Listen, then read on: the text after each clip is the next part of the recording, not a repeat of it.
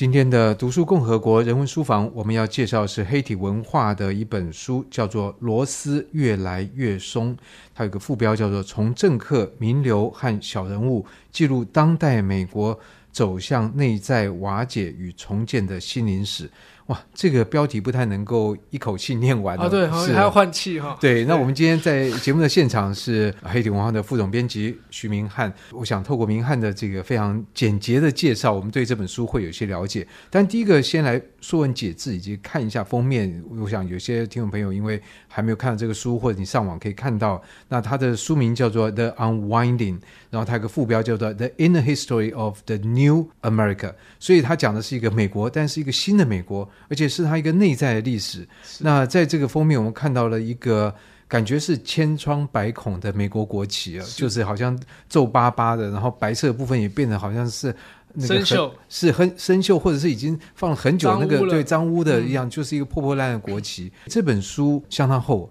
它在讲什么样的故事？哦，对，这本书的确很厚，有三十六万字哈。但是对我来讲，就是它有点像是一口气买了二十本的《纽约客》杂志，然后把最好看的人物访谈。哦，你这样讲一点文简，我说我也没有看过《纽约客》杂志，哦、那读者那怎么办呢？哦，对，就因为其实你知道，《纽约客》就是非虚构类写作非常的厉害，所以他们在访问一个人的时候，他就会。把他的所有背景都挖出来，然后并且跟那个时事还有一些政治的理解哈，就是整个去贯彻在这个人的评析上，所以有点像大亨小传这样子。所以每个大亨呢，不管是文化明星或者是政治名流，他们都有一个小传，然后你可以通过这个极光片语的。一个一个断片呢，然后一个切片，就可以知道说，哎，他在这个美国历史里面的地位跟他的争议点在哪里？是，所以就其实对我来讲是一个非常精华的东西。只是说，因为他访了二三十个人，所以，呃，或者说他整理了二三十个人的资料，做出一些访谈，所以你会觉得。呃，就是啊，还好像是一个大对头这样。是，那不过从这个书名来看，不管是英文还是中文，我想都可以看到一个相当明显的一个价值判断，因为他讲 unwinding，那就是说这个东西松脱了，松脱了。然后你们书名呢叫螺丝越来越松，所以用这个书名来讲一个国家，显然这个国家不是往上面走，是往下坡走。对对对，那我们又又不愿意说它是一个有点像什么崩溃论的方式，就是说美国走向崩溃，然后永远无法那个死而复生这样子哈。他其实还是在在讲说，就是一个政体它在什么样的蓬勃状态下产生的内在裂隙，然后同时慢慢的松脱，上层阶级跟下层阶级慢慢就没有了彼此绑在一起的各种沟通的平台，或者是一些法律的这种保护机制，所以就变成说富人越富穷人越穷，然后两相不相联络，这些裂隙是怎么产生的？这些曾经绑这些人都绑在一起的这个带子是在什么状态下松脱了？其实他在讲的是这个东西。所以我们抓了螺丝，是因为因为松脱这个字有很多的意思。我我去上穷碧落下闯红泉了，就查了很多意思。它其实包括了就是体制的失调。然后政策的失灵，然后包括就是那个量化宽松政策，就是那种经济上的措施。在零八年的金融的这个对对对对，然后还有就是 unwinding，在金融里面有一个词叫做重新估算。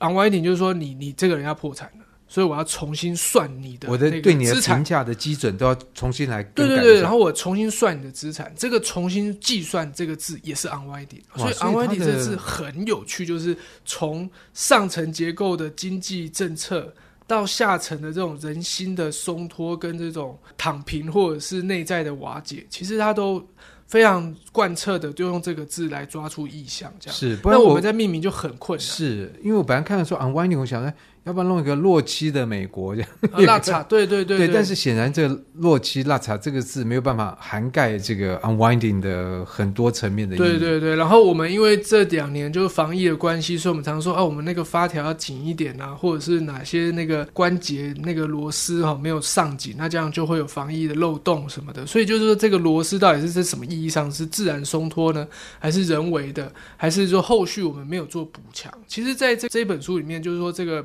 作者乔治派克他是纽约客记者，然后他自己就跑华盛顿跟跟东岸的一些政治的观察，然后但金佑这本书，他其实就把美国跑透透，包括西岸、东岸跟中西部，他都有去做采采访这样子。所以通过这本书，其实你会知道他他想要知道说，美国这三十年到底为什么会变得这么的人心浮动，然后两相不打招呼，民主派跟共和党很多价值观都完全都不一样。其实重点还不是政治意识形态的问题，而是。人跟人之间的那个互相信任跟那个呃社会安全网的状态，其实都不断的一直在瓦解跟松脱这样子。是，不过回到一个比较基本的问题，那可能有读者觉得说，哦，我们又不是美国人，对，啊，这本书三十六万字。我又不是美国人，干嘛要看这么厚的书？对，但因为因为其实有两个点是很重要，就是说，第一就是，因为那时候川普即将上台，因为这本书写到二零一三年，然后川普其实上台差不多也在那个前后，所以我们其实很多人就不知道川普为什么他可以囊括了这些中下阶级的选票跟那个信任，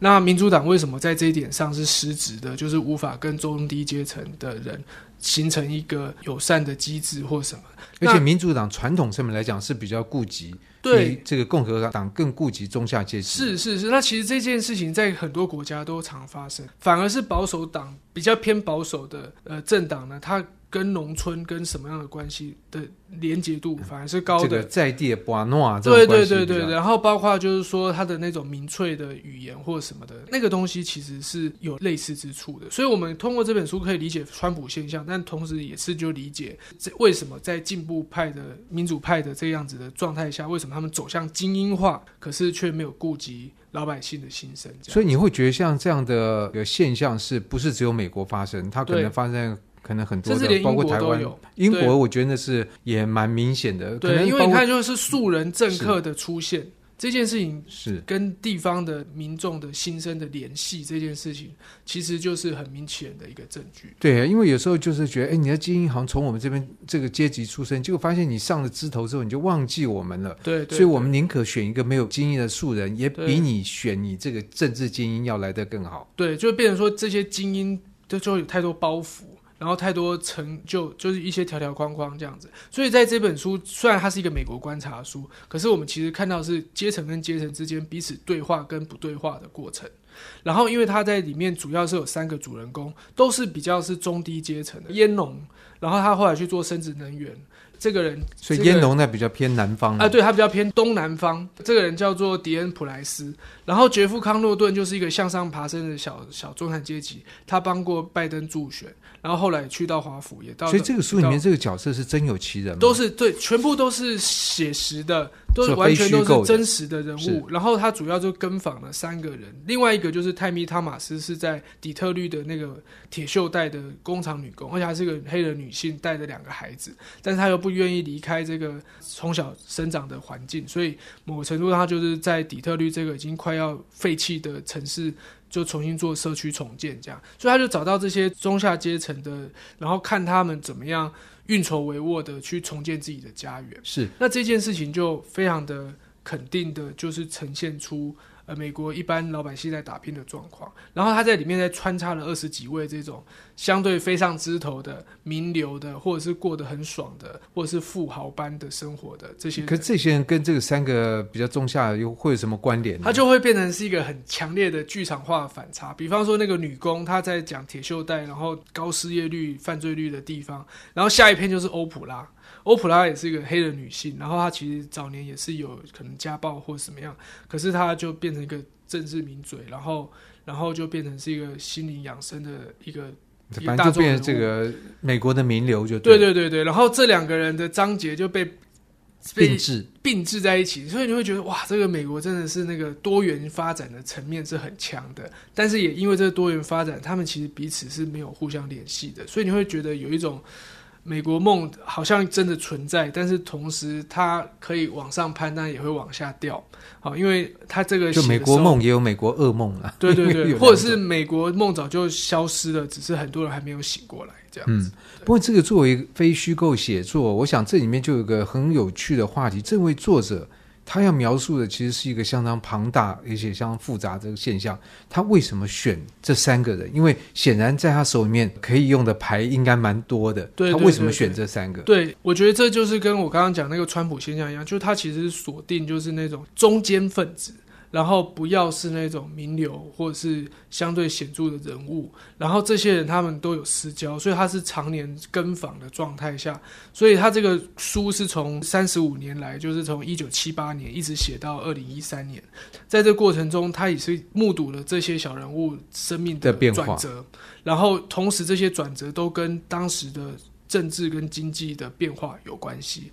所以他在每一个年份呢，都会列很多 MV 广告、新闻，甚至一些头条的一些那种句子，然后当成是那个那个年份的一个扉页，这样子去铺垫那个时代发生了什么事情。然后有一些看起来很冰冷的政策，实际上一经那个政策的调整呢，很多人就失去了工作，或者是失去了他们的社会福利的保障，这样子。不过这个很有趣，就是因为你讲说，在这个书里面，第一个他把这个时间其实拉得相当长，对，从一九七八年，那么到二零一三年，那这个中间有这个三十年的这个时间。这个三十年的时间，其实除了经过雷根，然后经过了这个布希，然后经过了。呃，也不是奥巴马，就是克林顿的这个八年，对对对对，而克林顿是一个民主党的这个总统，是是是，而在他的这个任内，事实上那也是全球化可能发展最剧烈的一个年代，同时也是可能这里面的这几位角色那种失落感、那种背叛感的来源，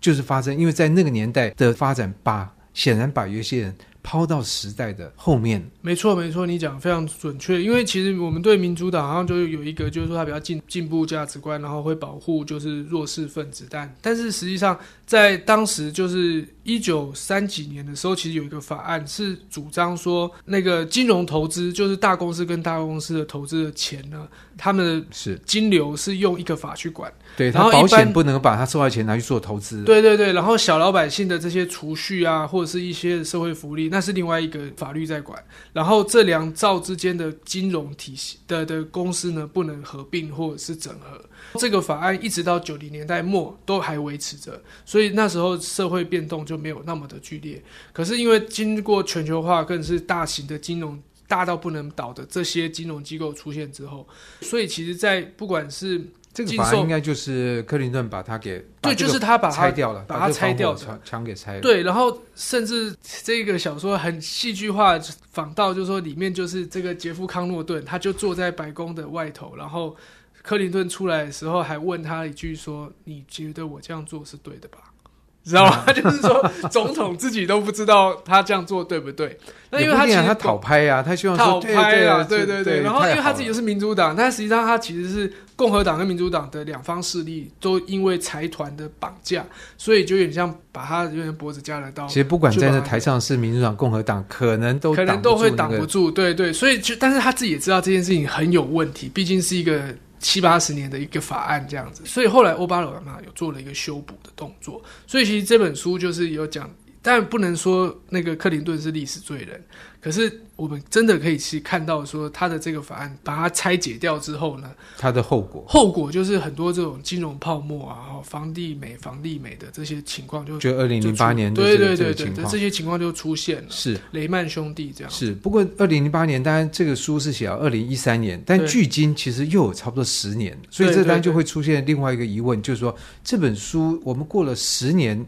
那么再来看它的叙述，会不会有一些东西，就是它的这个不管他的论断 unwinding 这件事情，对，是不是已经过时了？对，就是这个问题很好，就是大概有两个问题可以回答你。就是第一，就是说，unwired 它是一个 ing，它是一个进行中，但是它进行中，它是一个不同的历史时期都会有一些收缩跟放松，收缩跟放松。那对于这个九零代末到两千年这段，其实是一个大放松的状态，以至于就很多问题产生。可是其实也有后续的收缩嘛，哈。所以这些收缩跟放松的这个 pattern 呢，其实它是有抓起来的。所以我们其实。现阶段可能又有一些通膨的关系，或者是怎么样，所以它会有收缩或者什么样的情况。所以其实我们可以看到这个 pattern，这是一回事。第二就是说，这本书因为它是非虚构的写作，然后访了那么多人，然后又观察这么多的现象，但是用非虚构的写作的事实查核的能力，然后因为他自己本身又写小说，里面其实也有写到瑞蒙卡夫，他其实